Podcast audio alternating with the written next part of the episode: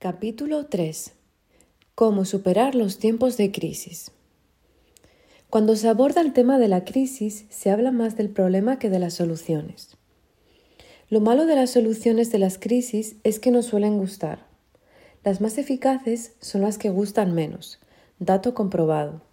Las soluciones definitivas suelen ser las más incómodas porque exigen cuestionar viejas creencias y hábitos no es una casualidad que las soluciones más desagradables sean las más efectivas. Además de la crisis, experimentamos otro fenómeno de fondo, estructural, y que ha llegado para quedarse, la globalización. Son dos fenómenos diferentes que ahora se solapan en el tiempo. La crisis es coyuntural, la globalización es estructural. Una pasará, la otra se quedará. Cuando pase la crisis nos daremos cuenta de que debemos afrontar un escenario económico mucho más complejo, la economía global. Las cosas no volverán a ser como eran. Uno de los efectos de la globalidad es la deslocalización, offshoring, que está empezando por los empleos de cuello azul y se extenderá a los empleos de cuello blanco. El directivo que prepara un expediente de regularización de empleo, R, no se da cuenta de que él puede ser el siguiente. Sentarse a esperar que la crisis pase o ignorar la globalización es la peor receta, porque cuando nos hayamos, tomado el primer plato, crisis, nos servirán el segundo plato, globalización, para el cual dudo que la persona promedio esté preparada. Por ejemplo, si una persona está en el paro y se repite a sí misma que no sale nada de lo mío, es que tal vez lo suyo ya no sea necesario o ya no valga la pena que sea suyo. Vamos, que toca reciclarse. Quizá para encontrar lo tuyo haya que abrir el baúl de los recuerdos. La persona promedio piensa que la crisis es todo el problema a, resolver, pero no sabe que su pobre educación financiera agrava su situación ante la crisis y la deja indefensa ante la globalización. Las crisis son procesos naturales, forman parte de la expansión y la contracción de la vida, como un latido. Siempre las hubo y las habrá. Cuando los medios de comunicación se obsesionan en crear un mal ambiente, proporcionan una excusa adicional a quienes las usan para sacar balones fuera. Las crisis pueden servir para excusarse y no reaccionar.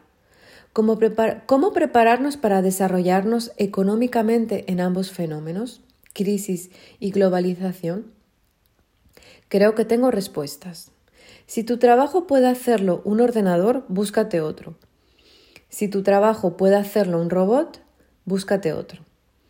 Si tu trabajo se basa en la experiencia, búscate otro. Si tu trabajo no es creativo, búscate otro. Si tu trabajo no aporta significado, búscate otro. Si tu trabajo es muy manual, búscate otro. Si tu trabajo puede digitalizarse, búscate otro. Si tu trabajo puede hacerse por menos, búscate otro. Si tu trabajo no te apasiona, búscate otro. En cualquiera de los casos arriba señalados, si después de buscarlo no lo encuentras, créalo, invéntalo.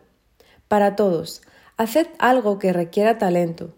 Elegid una ocupación que proporcione sentido y significado a las personas y elegid trabajos creativos, innovadores, que requieran mucho talento. En pocas palabras, huid como de la peste de trabajos productivos. Dos conceptos a tener en cuenta. Trabajo intercambiable y trabajo no intercambiable. Todo trabajo que sea intercambiable será cambiado de titular y de emplazamiento. Trabajos exportados a Oriente.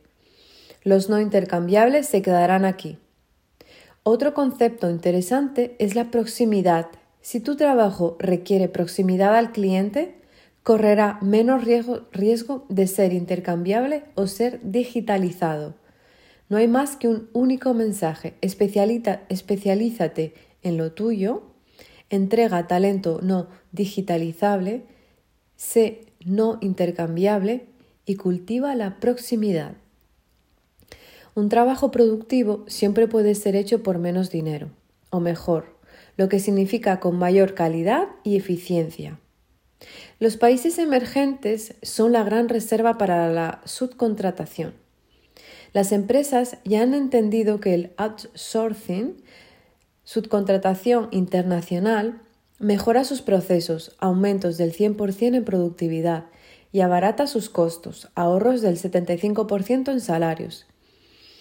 Y han comprobado que el home sourcing, subcontratación doméstica, mejora la productividad en un 30%. Así que, ¿dónde está tu competencia? Si tienes competencia. Respuesta, en todas partes. Personas que trabajan desde su casa, profesionales y empresas que trabajan a varios miles de, de kilómetros. Un empleado de una empresa compite con autoempleados que trabajan por cuenta propia y quieren trabajar para esa misma empresa. Puede que no les vea, pero pronto sentirá su aliento en la nuca y cómo presionan su nómina a la baja. A las empresas les ocurre lo mismo. Compiten no solo con otras empresas de su sector, sino con autoempleados que pueden hacer lo mismo, usando las mismas tecnologías. Todos disponemos de las mismas herramientas, pero con una estructura menor y por tanto más competitivos en precios. Yo mismo estoy proporcionando formación a multinacionales que antes solo trabajaban con grandes empresas de formación. En momentos de crisis nos cansamos de oír argumentos como no es un buen momento, no está la cosa como para invertir, es arriesgado, cuando lo que en realidad dicen es tengo miedo a hacerlo, no me gusta hacerlo, no sé cómo hacerlo. No se trata de la crisis, ni del paro, ni del endeudamiento, ni del mercado. Como siempre, se trata de nosotros, de ti, nosotros, tú. Se trata de las personas que no creen en sí mismas y sus posibilidades y en consecuencia proyectan su desconfianza a la situación. Las crisis son en gran medida un déficit de confianza. Si el ser humano pudiera desear sin dudar del resultado, ese deseo se cumpliría al instante. Voy a compartir contigo la siguiente cita de Paul, Paul Romer. Una crisis es algo que no se puede desperdiciar. También afirma, todos queremos crecimiento económico, pero nadie quiere el cambio. Como él, creo que las crisis son una oportunidad para mejorar simbolizan la necesidad de un cambio y el dinero ama la velocidad en el cambio. Una crisis es la, señal de que algo nuevo está a la vuelta de la esquina. La mente más brillante del siglo pasado, Albert Einstein, dijo sobre las crisis, no pretendamos que las cosas cambien si siempre hacemos lo mismo. La crisis es la mejor bendición que puede sucederle a personas y países porque la crisis trae progreso. La creatividad nace de la noche oscura. Es en la crisis cuando nace la inventiva, los descubrimientos y las grandes estrategias. Quien supere la crisis se supera a sí mismo sin quedar superado. Quien atribuye a las crisis sus fracasos y penurias violenta su propio talento y respeta más a los problemas que a las soluciones. La verdadera crisis es la crisis de la incompetencia. El problema de las personas y de los países es la pereza para encontrar salidas y soluciones. Sin crisis no hay desafíos. Sin desafíos la vida es una rutina, una lenta agonía. Damos lo mejor de nosotros cuando afrontamos desafíos. Es en la crisis donde aflora lo mejor de cada uno, porque sin crisis todo viento es caricia. Hablar de crisis es promoverla, y callar en la crisis es exaltar el conformismo. En vez de esto, trabajemos duro. Acabemos de una vez con la única crisis amenazadora, que es la tragedia de no querer luchar para superarla. Palabras de sabio.